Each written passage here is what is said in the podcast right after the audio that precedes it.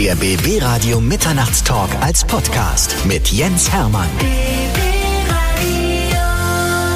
Bei mir ist ein sehr, sehr interessanter Mann aus der Region. Er heißt Klaus Freitag. Dr. Klaus Freitag. Er ist Beauftragter des Ministerpräsidenten für die Lausitz und nebenbei noch ein sehr, sehr angenehmer Zeitgenosser. Klaus, ich begrüße dich sehr. Freue mich, dass du da bist. Ja, mit einem herzlichen Glück auf zurück, Jens. Glück auf. Man könnte sagen, also die Überschrift unseres Treffens ist Bergmann trifft Radiomann, ne? So ist es. genau das ist der Titel. Bergmann trifft auf Radio, trifft auf sympathischen Moderator. Absolut. Wir haben eine ganze Menge zu besprechen, weil das die Überschrift ist natürlich krasse Lausitz.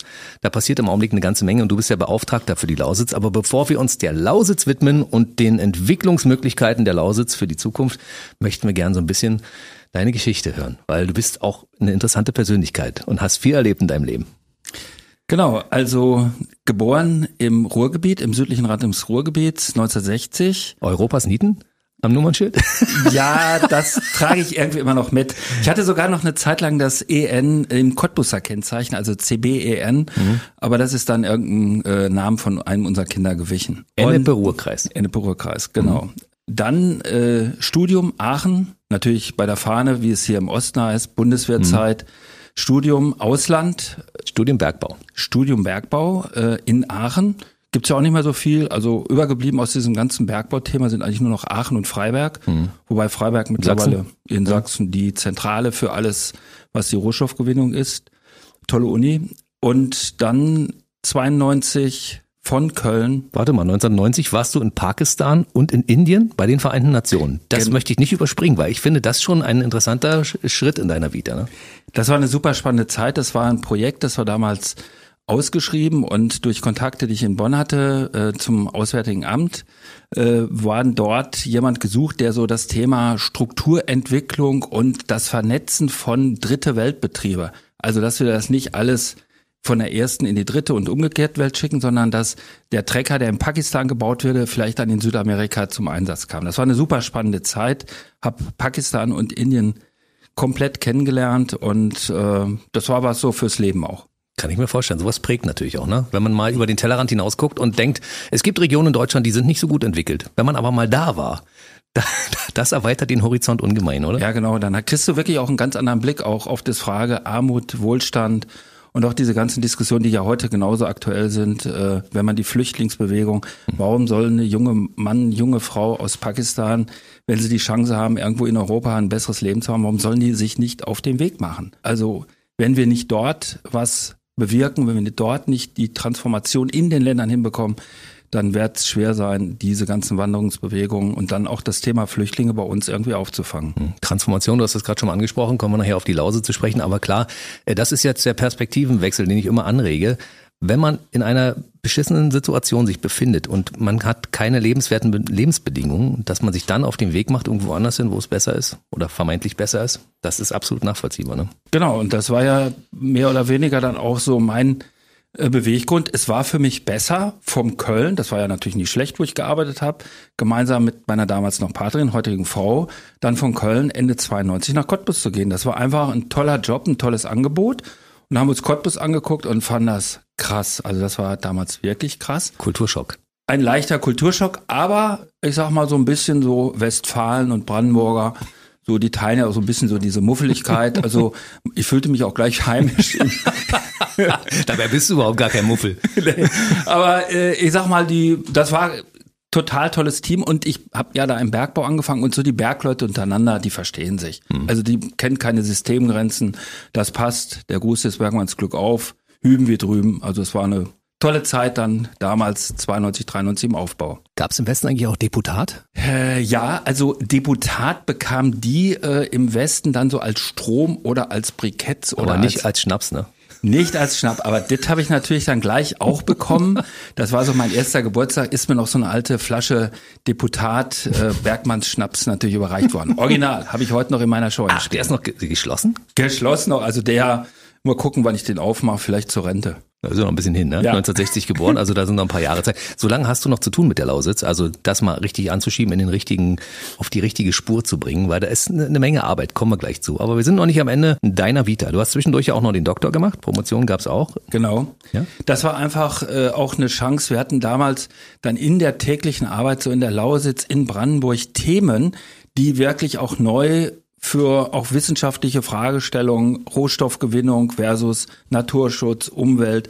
Wie übertransformiert man, ich sag mal, das Planungsrecht aus der DDR-Zeit jetzt in die Neuzeit? Also da gab es so viele Themen und das war einfach auch eine Chance, als Externer nicht an der Uni nochmal äh, die Promotion zu machen. Das war, ich sag mal so, Bergmann sagt dann so beibrechend, äh, das lief dann gut mit und ließ sich dann auch mit Familie so ein bisschen vereinbaren am Wochenende konnte man dann schreiben und Kolleginnen und Kollegen, muss man immer auch sagen, im Amt, damals im Bergamt, die haben da auch ordentlich mit unterstützt. Also war hinterher auch eine große Feier, als der Dr. Uth dann da war. Das schadet ja auch nicht in der Vita, ne? Ich sag mal, ich glaube, ich wäre auch so durchgekommen, aber ist natürlich immer so, gerade wenn man auch mit vielen ausländischen Kollegen äh, zu tun hat, Richtung Polen, Tschechien, da ist schon mal manchmal so ein Doktortitel, aha, der kommt aus Brandenburg, Mhm. Der kann lesen und schreiben, das passt. Warum hast du dich damals für Bergbau entschieden? Das war so ein bisschen erstmal so der Ruhrgebiets-Südrand. Und äh, bei mir in der Familie, die haben alle irgendwas mit Kohle und Eisen und Stahl zu tun gehabt. Also das war so ein bisschen nicht genetisch bedingt, aber das war einfach ein, das lag so in der Luft der Familie. Also mein Großvater hatte auch in Aachen studiert, also das passte irgendwo. Das war ja auch dein erstes Aufgabengebiet, war Braunkohle, Bergamt, Management, wie nannte sich das damals? Braunkohle? Braunkohlenbergamt. Braunkohlenbergamt. Das war in Köln, da war ich beim Braunkohlenbergamt für diesen berühmt-berüchtigten Tagebau Garzweiler zuständig. Ach. Lützerath. Oh. Oh. Alles damals schon vorgeahnt. Und dann hinter in Brandenburg hatten wir dann auch, das war auch ein bisschen an das Partnerland Brandenburg, Nordrhein-Westfalen, ja in den ersten Jahren ist ja viel unterstützt worden, viel auch an der Verwaltung mitgearbeitet worden und dann kam so hier die ähnliche Struktur wurde dann auch hier aufgebaut in Brandenburg und dann war ich hier Abteilungsleiter im Oberbergamt in Senftenberg anfänglich und dann sind wir nach Cottbus umgezogen mit dem Amt. Und dann warst du irgendwann stellvertretender Leiter? Dann war ich stellvertretender Leiter im Amt. Dann hatte ich da auch mehrere Präsidenten, wie das die Amtsleitung hießen, dann erlebt.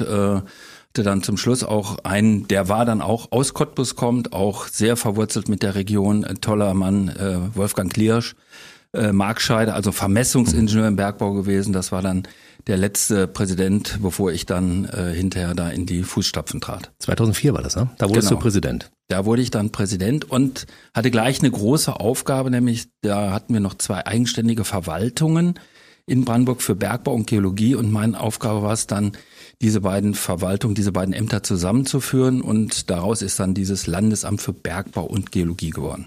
Was ich spannend finde, du warst Präsident des Landesbergamtes Brandenburg und dann 2015, elf Jahre später, warst du auf einmal wieder Abteilungsleiter. Habe ich gedacht, vom Präsidenten zum Abteilungsleiter, aber das war keine Herabstufung sozusagen, ne? Nein, das war äh, so diese Zwischenetappe, wo wir diese beiden Verwaltungen zusammengeführt haben. Damals war Minister Ulrich Junghans und dann äh, mit den Zusammengeführten wurde ja alles auf Null gesetzt. Also dann wurden wieder alle Titel weggenommen, wenn man so wollte. Und man musste sich auf das neue Amt neu bewerben. Und da hat mich dann Ulrich Junghans ausgewählt. 2018. Beauftragter des Ministerpräsidenten für die Lausitz. Das heißt, du machst diesen Job jetzt fünf Jahre. Genau. Und in der Zeit ist eine Menge passiert bei euch. Meine Güte. Ja, also äh, was sagt das höchste Lob des Brandenburgers? Kannst nicht meckern. Ich glaube, da hm sind wir auch, und das ist mir immer wichtig, auch in der Region, aber auch im Vergleich, das ist ja so ein Prozess, der da bundesweit läuft. Also wir haben diesen Ausstieg aus der Braunkohleverstromung in Sachsen-Anhalt, also im Mitteldeutschen, im Leipziger Südraum. Wir haben das in Nordrhein-Westfalen und wir haben das eben bei uns in der Lausitz, Brandenburgisch und Sächsisch. Und wenn ich da zurückblicke auf die fünf Jahre, da sind wir, und das bestätigen auch alle, glaube ich, auf einem sehr, sehr guten Weg. Und an der Spitze der Bewegung. Da reden wir jetzt mal über die krasse Lausitz. Das ist nämlich die große Überschrift. Ich habe das auf eurer Internetseite gelesen und finde, das trifft es ziemlich gut. Die Lausitz befindet sich im Umbruch zur Nachhaltigkeitsregion Nummer eins in Deutschland. Nirgendwo sonst in unserem Land wird der Strukturwandel so konsequent und mutig angepackt. Genau. Also weg vom Bergbau. Genau, das ist der Auftrag. Das ist das allüberspannende Thema, was wir jeden Tag hören. Hm. Neben diesen fürchterlichen äh, äh, Berichten über den Krieg, der in Europa auf einmal wieder da ist, aber wir hören daneben immer Klimaschutz, Klimawandel, die Spürbarkeit des Klimawandels, wo ist der Winter geblieben, warum sind die Sommer auf einmal so heiß, wie wir es früher nie hatten. Das heißt, das ist ein wichtiger Auftrag, aus dieser Kohle auszusteigen, CO2-neutral zu werden. Und deshalb ist das eine wirklich krasse Aufgabe, die wir da vor uns haben, aber eben auch eine Riesenchance, für die Region, dass wir wirklich da auch mal aus diesem ewigen Bergbautal, so will ich das mal nennen, also wenn ich in Berlin jemanden auf dem Markt treffe, da Cottbus, ach ja, da, wo die Löcher sind und wo die Kohle ist, alles passé, das ist da, wo jetzt Boomtown ist und wo es richtig abgeht. Du hast äh, die Vision schon vor Jahren gehabt, dass da, wo die Löcher mal irgendwann waren, irgendwann äh, schöne Seen sind, wo man sich erholen kann und du mit der Angel am, am, am Ufer sitzt, ja? Das ist genau das, äh, was man jetzt auch schon machen kann. Also ich lade jeden äh, Hörer von euch mal äh, zum Senftenberger See, also die Promenade. Das ist schön, ja. Äh, also warum noch nach Mallorca fliegen? Außerdem ist das der CO2-Fußabdruck ziemlich groß. Hm. Dann lieber mit dem Radl oder mit der Regionalbahn zum Senftenberger See und dort den Sonnenuntergang genießen. Das ist im Sommer ist das der Hammer. Ja, Tourismus entwickelt sich ja auch ganz hervorragend. Ja, man kann da schön übernachten, es gibt Hausboote und all diese Dinge, das ist schon toll, ne? Also das ist toll und was ich äh, wirklich sehr stark feststelle, das erleben auch zunehmend unsere Nachbarn. Also wir haben ganz, ganz viele Gäste auch aus Tschechien, aus Polen, weil wenn man so mal auf die Landkarte guckt, so zwischen Lausitz, Lausitzer Seenland im Süden und Breslau, also eine riesen, eine tolle Stadt oder auch Prag, dann haben wir die Seenangebote, also wo dann die jungen Leute, die Familien aus den Nachbarländern kommen, mit ihren Sportgeräten, Skaten, Radfahren, Surfen äh, und die genießen das. Und das ist auch eine tolle europäische Wiedervereinigung. Und ich sag mal, wir verlieren damit auch so ein bisschen so diesen 180-Grad-Blick. Also wir merken, wir sind mitten in Europa. Inwiefern haben die denn bei dieser Transformation da Mitspracherecht, die Nachbarländer? Also wir stimmen uns eng ab. Das war auch eine wichtige Aufgabe, dass wir gesagt haben, ist immer so die Lausitz in Osten Deutschlands. Oh, ich finde das fürchterlich. Wir sind mitten in Europa. Mhm. Wir sind eine europäische Region. Die Lausitz, die Sorbenwenden, die uns ja auch mitgeprägt haben, diese Kultur, diese Historie, die sind also in der Tschechei wie in äh, Polen und die verstehen sich ja auch sprachlich. Also mhm. wenn man da so im Niederlausitzer, der versteht den Tschechen ganz gut, der Oberlausitzer versteht den Polen ganz gut. Also das ist äh, eine tolle Sache, auch als sprachliche Brücke. Und wir müssen uns als europäische äh, Region definieren. Also Randlage ist passé. Also die dürfen zwischendurch auch mal ein Veto einlegen, wenn sie der Meinung sind, so können wir es nicht machen. Wir stimmen uns also intensiv mit denen auf einer europäischen Plattform ab und mhm. wir definieren auch gemeinsame Projekte. Mal ein Beispiel. Auf der tschechischen Seite wissen vielleicht nicht so viele, haben wir die Skoda-Werke.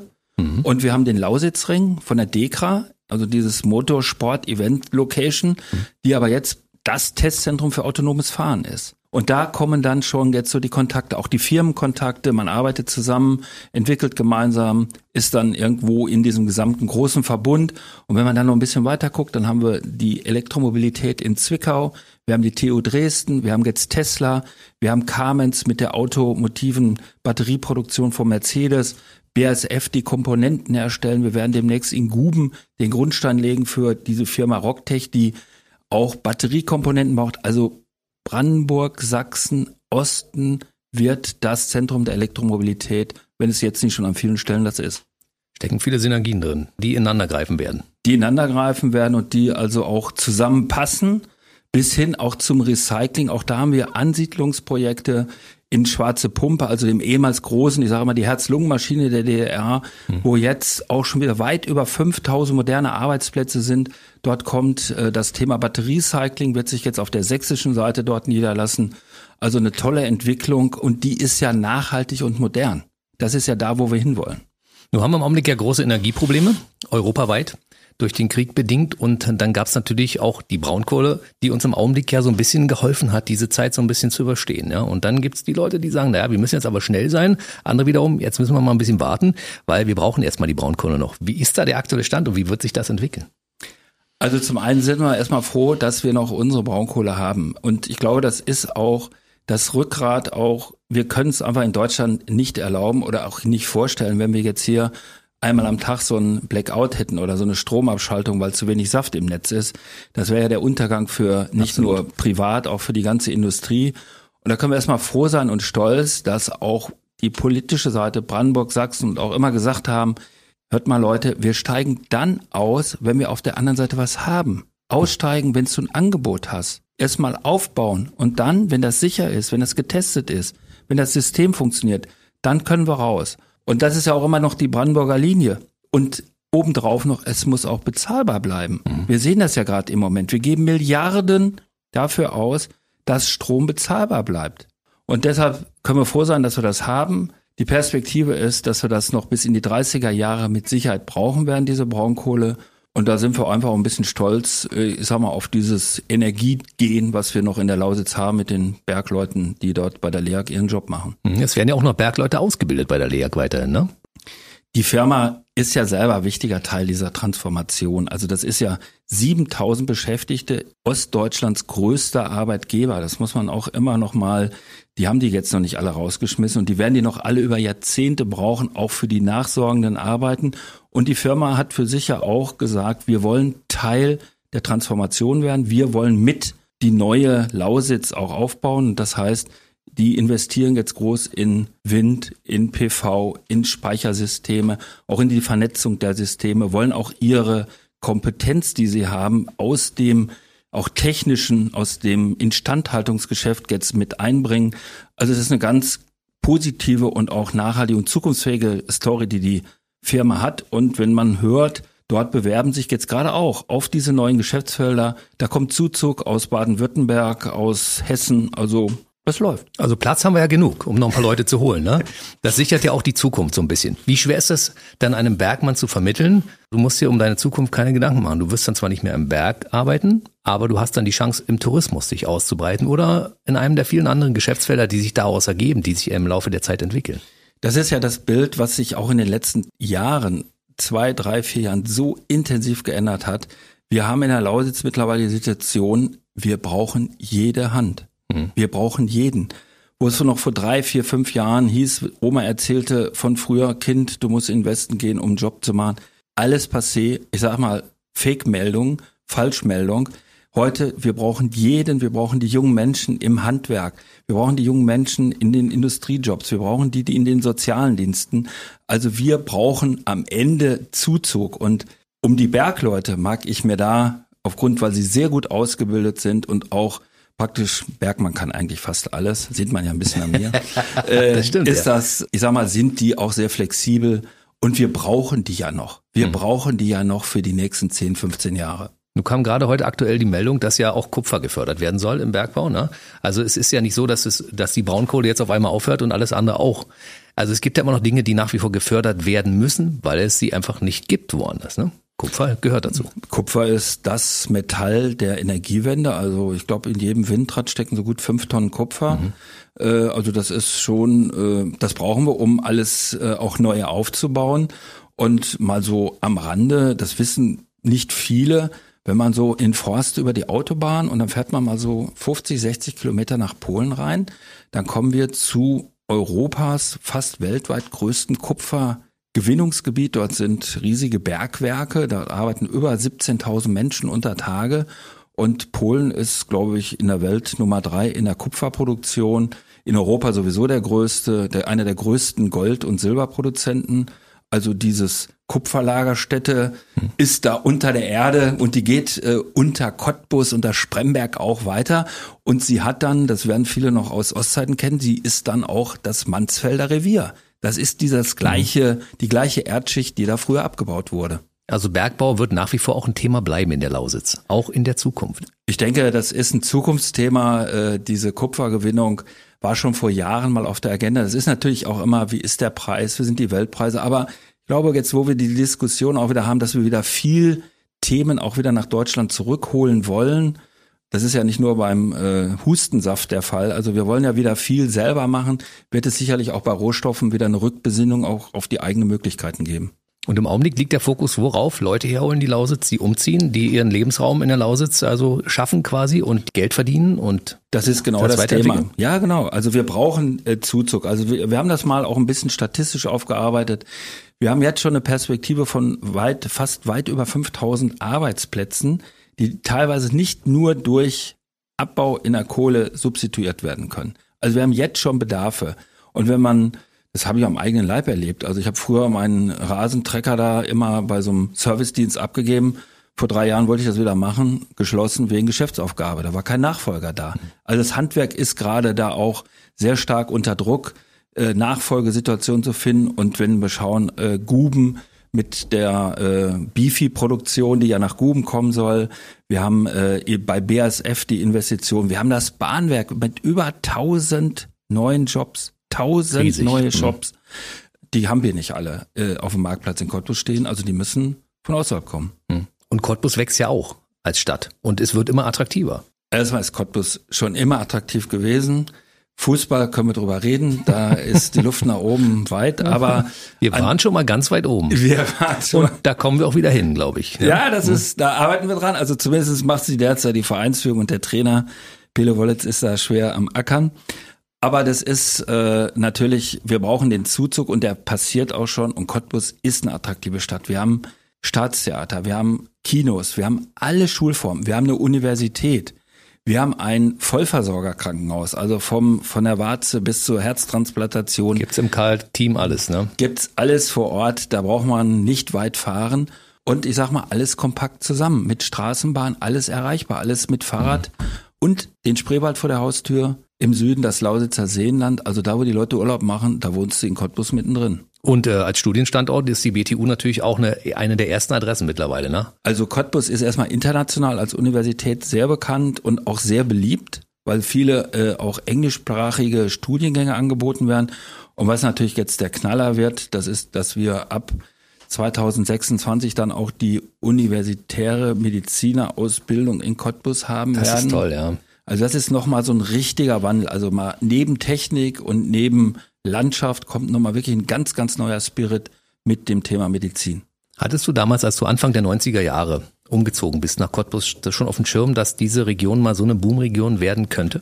Also da muss ich wirklich sagen, das war gerade in den 90ern und in den 2000er Jahren, das war schon eine harte Zeit. Also wer das noch erlebt hat, wo man in Lauchhammer, auch, auch selbst in Cottbus bei 20, 25, 30 Prozent Arbeitslosigkeit stand, wo uns ja eine ganze Generation, also ich bin einer der ganz wenigen, die Gegenwanderung gemacht hat von West nach Ost, aber die andere Bewegung, da sind ja 10.000. Wir haben ja Kleinstädte verloren und das ist natürlich ein Aderlass gewesen, da sich dann schwer vorzustellen oder vorzustellen, wie es heute mal wird oder was jetzt für eine Perspektive, das hatte man damals wirklich nicht sagen können. Und umso doller und so stolzer und auch freudiger kann man wirklich sein, was da von den Leuten, die auch da geblieben sind, erreicht wurde. Wenn man jetzt als jemand, der aus den äh, alten Bundesländern hierher kommt, die Autobahn nutzt und dann fährt man die A13, kommt an Dresden vorbei, fährt auf die A15 rauf, Dreieck Spreewald und fährt Richtung Forst. Und dann hat man irgendwann die Abfahrt Fettschau und dann ist man irgendwie gefühlt, für alle, die das nicht kennen, im Niemandsland. Also in den alten Bundesländern wären da schon fünf Autobahnabfahrten mit irgendwelchen Industriegebieten. So Wie ist das. Ich meine, wir, alles, was wir jetzt haben, Stichwort das zweite Gleis kommt, Stichwort die Autobahnen werden vernünftig gemacht. Das ist alles hart erkämpft. Das ist alles auch von der Landespolitik, gerade auch von Dietmar Woidke, immer wieder hart erkämpft, weil du kriegst das nicht in den Schoß gelegt. Und das ist genau das, wie du das gerade beschrieben hast. Du meinst, du fährst da eine Ewigkeit durch den Wald und hier muss man Strukturentwicklung, hier muss eine Autobahnausfahrt her. Mhm. Und das ist genau die Denke, die wir auch umändern müssen, wo wir auch, ich sag mal, dafür kämpfen und werben müssen in den Ämtern, in den Bundesbahn, Autobahnämtern, ich sage jetzt mal ganz böse, die vielleicht sogar noch im Westen sitzen, wo man jetzt sagen muss, Leute, hier muss die Autobahn ausweiter, damit machen wir Strukturpolitik, damit verändern wir die Region, damit schaffen wir Arbeitsplätze. Man sieht das wunderbar, wenn man dann in Forst über die Grenze fährt, was auf der polnischen Seite an der Autobahn, die dann Richtung Breslau geht, passiert, Überall da, wo eine Autobahnausfahrt ist, kommt Industrie, kommt Gewerbe, entsteht was, äh, finden Menschen Arbeit. Das müssen wir bei uns auch noch mehr machen. Nicht nur an der Autobahn vom Spröbert-Dreieck nach Forst. Ich könnte mir auch noch viel vorstellen an der Autobahn, die hier vom Schönefelder Kreuz Richtung Süden durch den Landkreis Dahme-Spreewald geht. Auch da, da ist auch Platz. Mal, da haben wir noch Platz. Aber es ist auch Platz für Entwicklung natürlich. Also da gibt's nicht nur die Möglichkeit, da Autobahnabfahrten zu machen. Wir können auch alternative Energien zum Beispiel hinbauen, ja? Windparks zum Beispiel oder Solarenergie oder so. Das geht natürlich auch. Ne? Das machen wir ja auch. Und das ist der, ich sag mal, das hat ja schon Matthias Platzig damals gut gestartet, das Thema Brandenburg erneuerbare Energien. Das war immer die die dunkle Seite hieß immer, ah, ihr mit eurer Braunkohleverstromung. Aber wir haben Schritt für Schritt, und da sind wir heute Spitzenreiter in den Ausbau der Erneuerbaren. Und das ist ja geradezu der Saft. Das ist ja der Nährstoff für die neue Industrie. Wenn Elon Musk sagt, ich brauche irgendwie eine Schraube im Auto, kommt die gleiche erste Frage, wie ist der ökologische Fußabdruck von dieser Schraube? Hm. Ist die mit grünem Strom hergestellt? Ist die nachhaltig produziert? Und das ist das, was wir anbieten können. Da haben wir mittlerweile auch, würde ich echt sagen, Standortvorteil gegenüber den Südländern, die aber noch ein bisschen auf alte Stromversorgungstechnologien und da sagt Dietmar Woidke auch zu Recht, warum sollen wir unseren tollen Rohstoff alles nur in den Süden transportieren? Das können wir auch hier verarbeiten.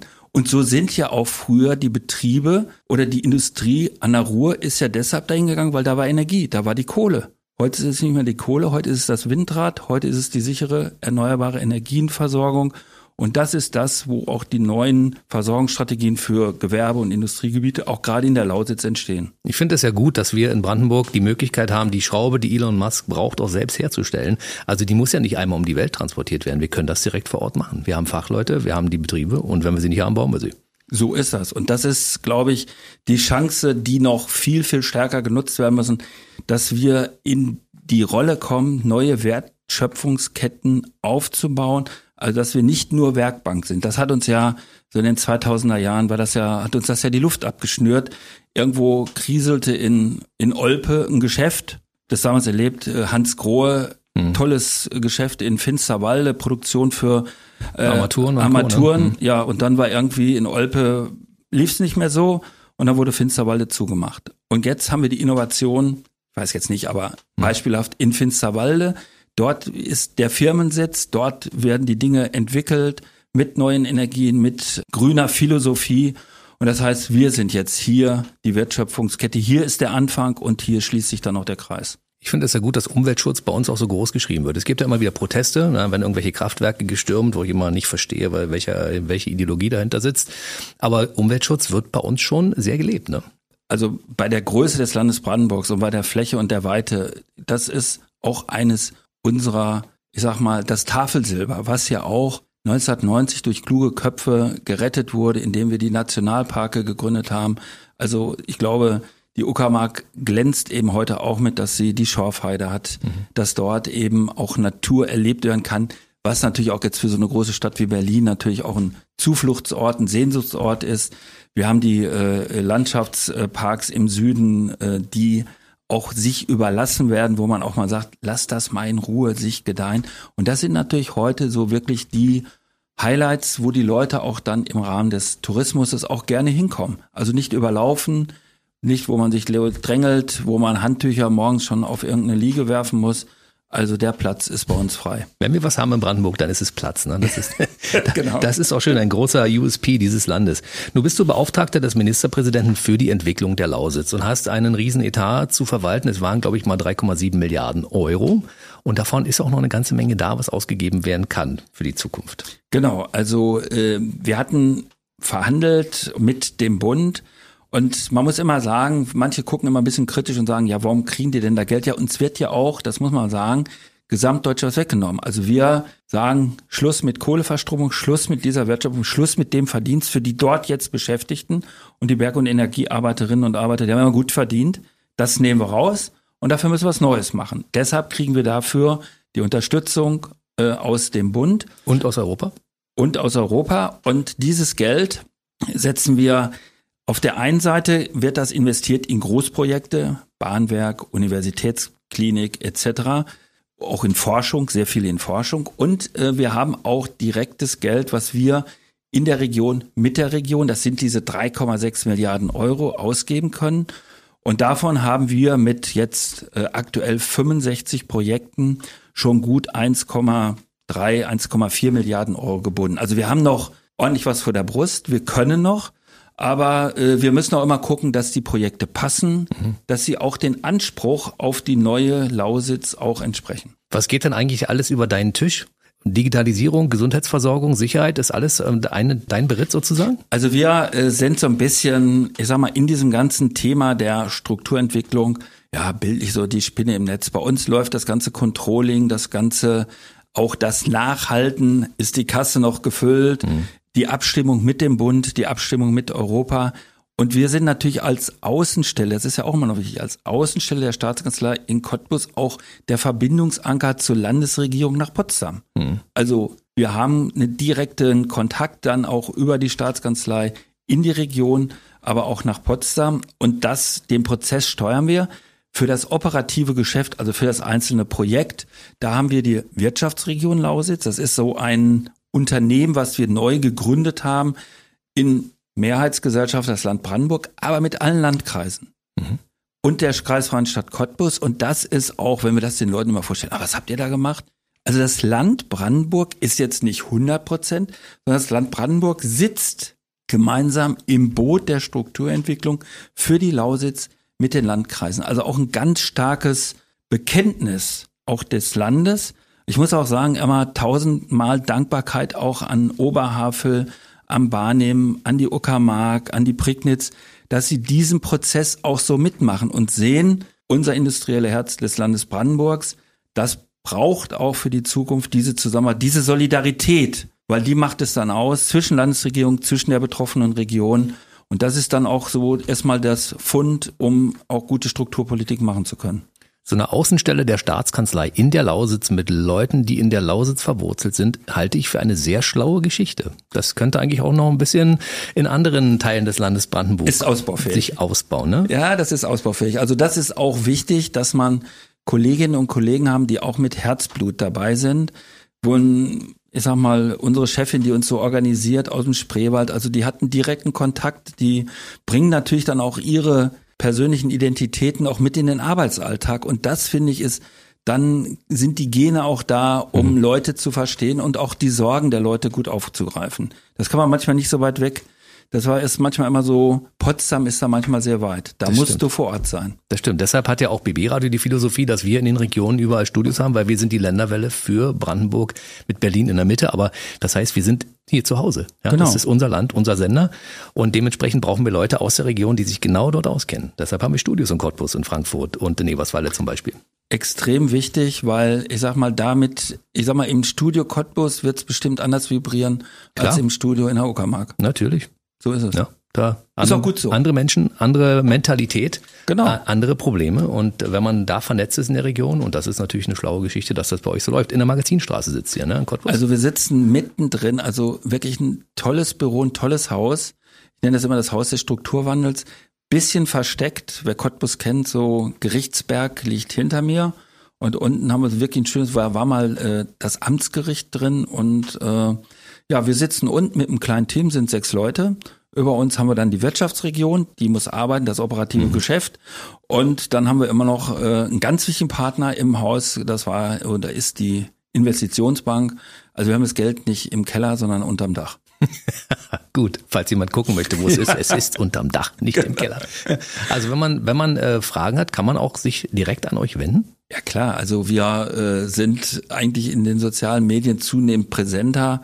Und also wir haben, als wir gestartet sind, so da bin ich mit meiner Bürochefin Frau Mielchen sind wir dann, äh, da saßen wir erst noch in der Guldener Straße, einem ganz anderen Ort in Cottbus, in so einem Neubau. Und da kamen die Leute noch, ich sag jetzt mal so, mal nach der Arbeit vorbei und Hallo Herr Freuler, Sie sind jetzt hier der Lausitzbauer, ich habe ja mal ein Projekt, können Sie sich ja nicht mal angucken. Also es war wirklich so der wilde Start, wie man sich das vorstellte, irreste Projekte und auch wirre Ideen, die so die Leute einfach beschäftigten. Das haben wir jetzt ein bisschen abgelegt. Da sage ich dann immer, da müssen sie dann zur Wirtschaftsregion. Die, da sitzen die Profis, die können das besser. Aber ansonsten, ich sage mal, es gibt keine schlechte Idee, es gibt nur Ideen. Und auch aus einer schlechten Idee kann ja eine gute werden für unsere Lausitz. Das wollte ich gerade mal fragen. War denn zwischen den wirren Ideen manchmal auch eine gute Idee dabei, wo man sagt, das kann man aufgreifen und dann kann man das weiterentwickeln? Also äh, klar, also gerade auch diese Dinge, was Ausbildung, da sind also viele gute Sachen, die wir mit diesen Strukturmitteln an den Start bringen konnten.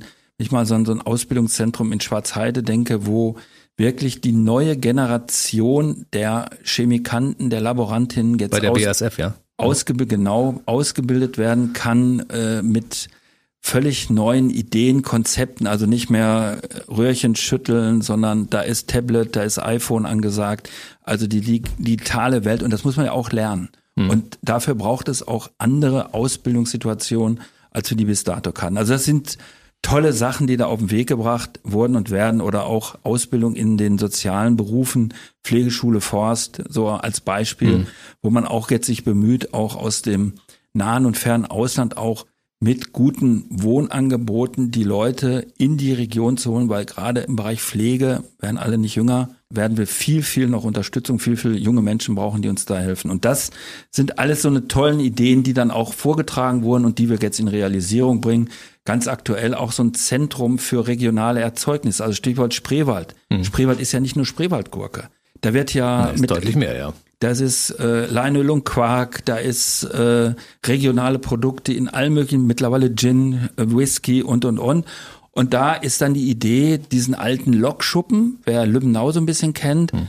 das ist eigentlich eine fürchterliche Brache und kriegt jetzt die Chance mit Strukturmitteln, das zu so einem Zentrum für regionale Produkte zu entwickeln, um damit auch Tourismus, Spreewald stärker, besser noch zu präsentieren.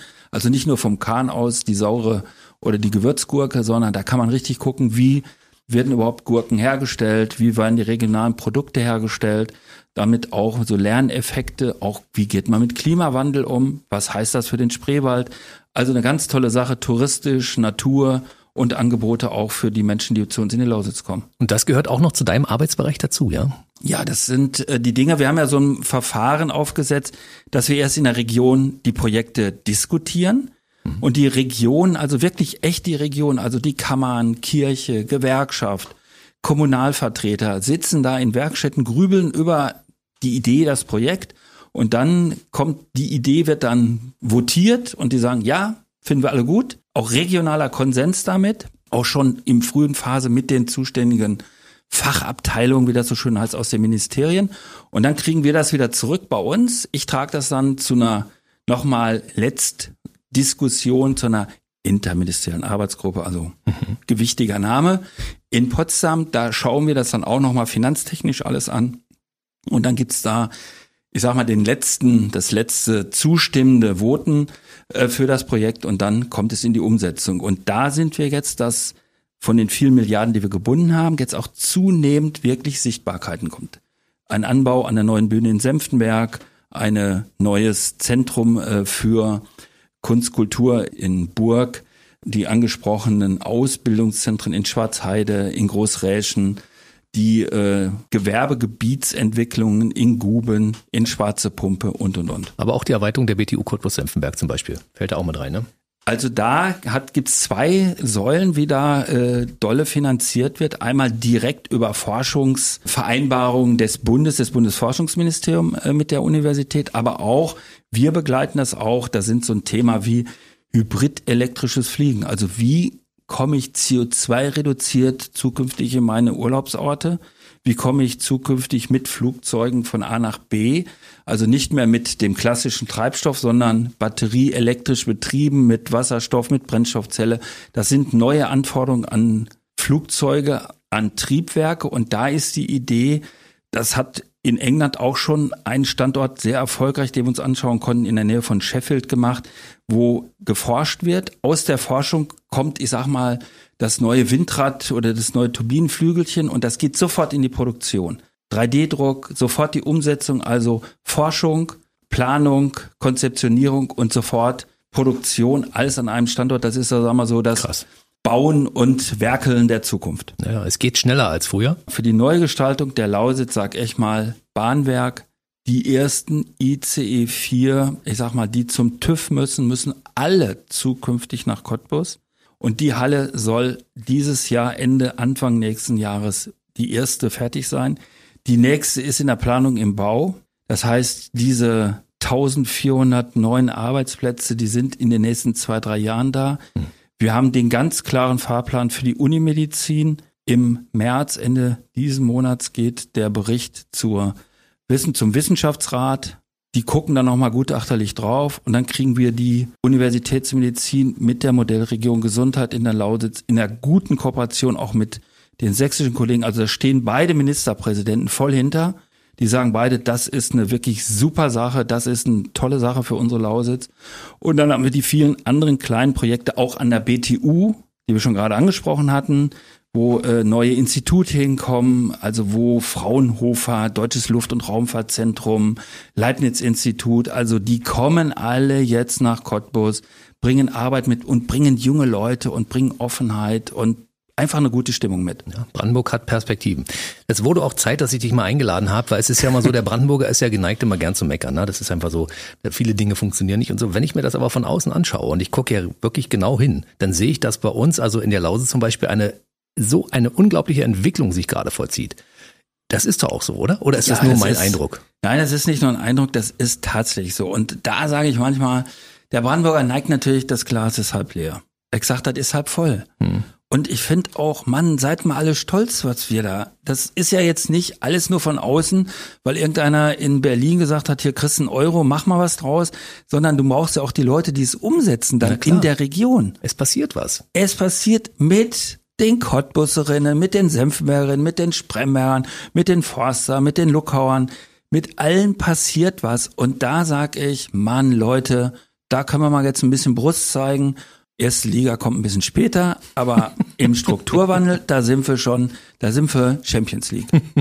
Auf jeden Fall. Also das, deshalb mussten wir auch mal darüber reden. Es war an der Zeit, dass wir mal ja. dieses Thema auch mal fokussieren, ne? Weil viele Leute mal, die meckern, ja, ist eben eine krasse Gegend. Ja, es ist eine krasse Gegend. Deshalb heißt es ja auch krasse Lausitz, ne? Die eine eine Boomregion in Deutschland, eine der Boomregionen in Europa. Also das ist wirklich ohne Quatsch. Mittlerweile, wir werden, du kriegst Anrufe, Herr Freitag, können Sie mir erzählen, wie machen Sie das da eigentlich in der krassen Gegend? Und das werden wir nicht nur angefragt aus Deutschland, da kommen ja aus den Nachbarländern, da kommt aus Europa. Wir sind jetzt demnächst in Polen, in Konin. Da gleiche Situation, Bergbau in ein paar Jahren zu Ende. Mhm. Wollen mit uns zusammenarbeiten, wie macht ihr das? Wie organisiert ihr das? Auch gerade, wie nehmt ihr die Leute mit? Wie kriegen die eine krasse Stimmung drauf? Mhm. Und äh, auch in Brüssel Parlament und Europa der Regionen tragen wir vor, Mann, da läuft ja was. Und wir machen ja was Gutes mit dem Geld. Das ist ja immer, muss man mal sagen, das sind ja Steuergelder. Die mhm. haben wir ja jetzt nicht in der Lausitz auch verdient, aber da kriegen wir immer noch auch einen Vorschuss, da gibt's Geld und die Leute sehen, ey, die können, die machen richtig was Gutes damit, die machen nachhaltige Sachen und wenn dann noch die Stimmung ist, also nicht nur beim Umzug der lustigen Leute in Cottbus da, sondern auch ein bisschen mehr dauerhaft, das würde ich mir natürlich nochmal so wünschen. Hm. Du bist auch ein bisschen Botschafter für unser Land. Ne? Das heißt, du wirst ja überall hingeordert und dann holst du die Leute hierher. Guckt euch mal an, was wir hier können. Also wir laden dir immer ein und ich sage, Leute, BER ist ja unser Strukturwandelprojekt mit. Muss mhm. immer dran denken, der Flughafen, mhm. den gern die Berliner hätten, der liegt bei uns in, in der Lausitz. Mhm. In ja. der Lausitz. Mit LDS. Dem LDS mittendrin und ist ein guter, und ich sag von da aus 35 Minuten, 40 Minuten äh, ist man in der Region, ist man in Cottbus, ist man mittendrin im Herzen, ich sag mal im alten Energiebezirk und ja, also wenn man das vergleicht, auch europäische Maßstäbe mal ansetzt, so diese Umfeldregionen anguckt, um Paris, um Rom, das ist überhaupt keine Frage. Da fahren die Leute auch morgens mit regionalen Bahnen, mit S-Bahnen, ich sage mal eine Stunde, anderthalb Stunden in die Zentren, arbeiten dort und fahren abends wieder zurück, um frische Luft und eine gute Umgebung zu haben und gute Schulen äh, für mhm. ihre Kinder auch vorzufinden. Und das ist nochmal so ein Punkt, Stichwort bei uns zweites Gleis. Da sagt immer Dietmar Woidke, wir wollen den 20-Minuten-Takt. Mhm. Also du stehst in Cottbus, rennst du zum Hauptbahnhof, scheiße, Zug verpasst. Mhm. In der nächste kommt in 20 Minuten. Eben noch einen Kaffee ziehen, und dann ist der nächste da. Das ist das, was wir brauchen. Dann wächst auch die Region zusammen. Dann wird auch wieder Brandenburg und Berlin kriegt da eine ganz andere einen ganz anderen Spirit. Ja, es gibt ja Leute, die wollen aus Berlin nicht weg, aber die haben einen guten Arbeitsplatz in der Region, in der Lausitz zum Beispiel. Ja, genau, die ja. waren noch nicht bei uns. Die, die da nicht weg wollen, die waren noch nicht da. Das ist aber so. Viele trauen sich ja gar nicht, weil sie hören irgendwie Lausitz, oh, da ist ja der Hund begraben, ne? Da ist dann, der Wolf. Und dann kommen die, oh, der Wolf begraben, ja, noch schlimmer. Und dann kommen sie in die Region und sagen, ist ja toll hier. Ich meine, du wohnst in Cottbus, sowas von komfortabel und schön und äh, zu bezahlbaren Mietpreisen und so. Das ist ja, ein tolles Umfeld, Infrastruktur stimmt, alles ist alles da. Es gibt einen öffentlichen Nahverkehr, es gibt Fußball, es gibt gibt äh, Kultur, es gibt alles. Ne? Ja, du, also du sagst es, du, das ist genau die Beschreibung. Die Leute, oh, die Lausitz, Autobahnring, Sibirien. Hm. Oh, wo schickt ihr mich dahin? Komme ich wieder nach Hause? Gibt's Tankstellen, ist Licht da. Und dann sind die Leute, stehen dann in Cottbus auf dem Marktplatz im Sommer, das Ding ist voll, die Gastronomie läuft da, die Leute sitzen draußen. Wir haben ja auch gute Sonnentage, da sind wir auch an der Spitze der Bewegung, deutschlandweit. Also das ist mal ein richtiger Vorteil den Spreewald um die Ecke und dann sagen die, Mann, wusste ich ja gar nicht. ist ja klasse hier. Mhm. Und dann, wenn sie dann noch obendrein einen draufsetzen wollen, Staatstheater, Kultur im Weltformat. Stadthalle. Stadthalle, auch gute schön. Konzerte. Ja, gute ja. Konzerte, absolut. Da treten alle Comedians auf, die Rang und Namen haben. So viele Bands, viele Künstler treten dort auf. Auch unser Lausitzer Künstler Alexander Knappe ist ja Cottbusser, ne? Genau. Kollege vom BB Radio. Ja. ja. Der ist ja jetzt auch an vielen Stellen unterstützt auch. Also solche Leute brauchst du auch, die echt gut drauf sind, Botschafter, müssen wir noch viel mehr haben. Hm. Also BB ist da einer der Mega-Botschafter.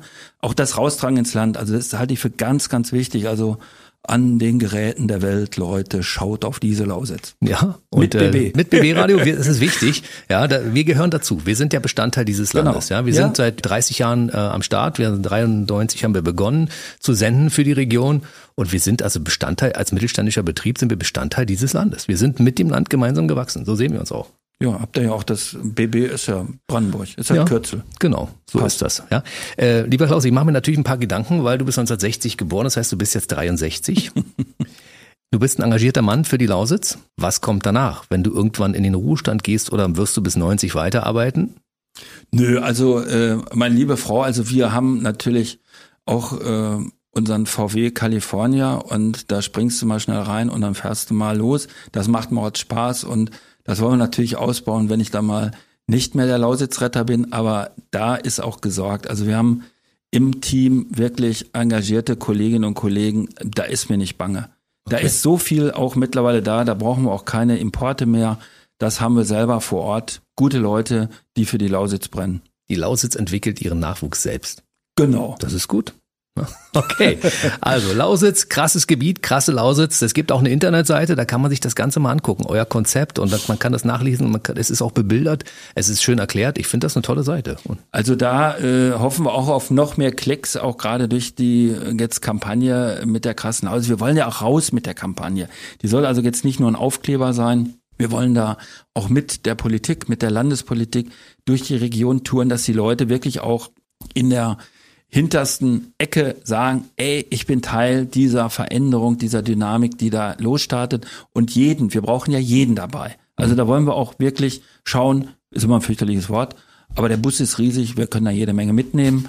Und äh, das ist auch der Anspruch. Und im Internet, das ist ja jetzt auch das Medium mit, kann man sich wirklich die Projekte schon angucken. wenn man sieht, was da auch, die sind ja hinterlegt, man kann sie anklicken, sieht, was da gemacht wurde, wo es Geld für ausgegeben wird, das ist, kann sich sehen lassen. Da sind wir wirklich gut. Und es wird auch gut weitergehen. Weil wir einen Mann haben, der sich darum kümmert, um unsere Lausitz. Das ist gut. Ich sage an dieser Stelle mal herzlichen Dank dafür, dass du diesen Job irgendwann mal angenommen hast und äh, so viel Herzblut auch investierst. Ja, das ist, äh, ist eine Herzensangelegenheit. Muss das auch sein. Äh, wenn man da nicht für brennt, äh, da muss man was anders machen. Und man kann auch, wir haben unter Beweis gestellt, dass Politiker auch Menschen sind und sehr, sehr, sehr gut sich auch anfassen lassen, in Anführungszeichen. Ne? Und mal, wenn man mal hinter die Kulissen blickt und sagt, okay, der erzählt immer bei vielen Konferenzen sehr, sehr schlaue Sachen, aber es ist auch ein Mensch. Genau. Und zwar einer, der für die Region brennt. Mit BB zusammen. Mit BB Radio zusammen. Genau. Glück auf. Das Radio wird immer gerne unterschlagen bei uns, ne? Tatsächlich sind wir BB Radio. So genau, wir sind BB Radio. Äh, ich glaube, eigentlich hätten wir es heute noch filmen müssen hier, äh, unser Gespräch. Hm. Äh, ich glaube, da war noch gut, viel an guter Stimmung rübergekommen. Absolut. Gute Stimmung kann man aber auf jeden Fall auch hören, ne? Ja, so ist das. Krasse Lausitz. Die krasse Lausitz liegt im BB-Land sozusagen, im Sendegebiet vom BB Radio. Bei mir war Klaus Freitag. Wie verabschiedet man sich? Glück auf, ne? Das ist so Das kann man mit Stolz immer noch benutzen. Das ist ein, ist ein geiler Begriff, ist ein krasser Begriff. Glück ja, auf. Ein krasser Begriff. Genau. Glück auf, bleib schön gesund. Viel Erfolg weiterhin für alles, was du dir vorgenommen hast. Und wir haben regelmäßig ein Auge drauf und werden als BB-Radio darüber berichten. Freut mich, bleibt dran. Bis zum nächsten Mal. krass. Danke. Tschüss. Mach's gut. Tschüss jetzt. Der BB Radio Mitternachtstalk. Jede Nacht ab 0 Uhr. Und jeden Freitag der neueste Podcast.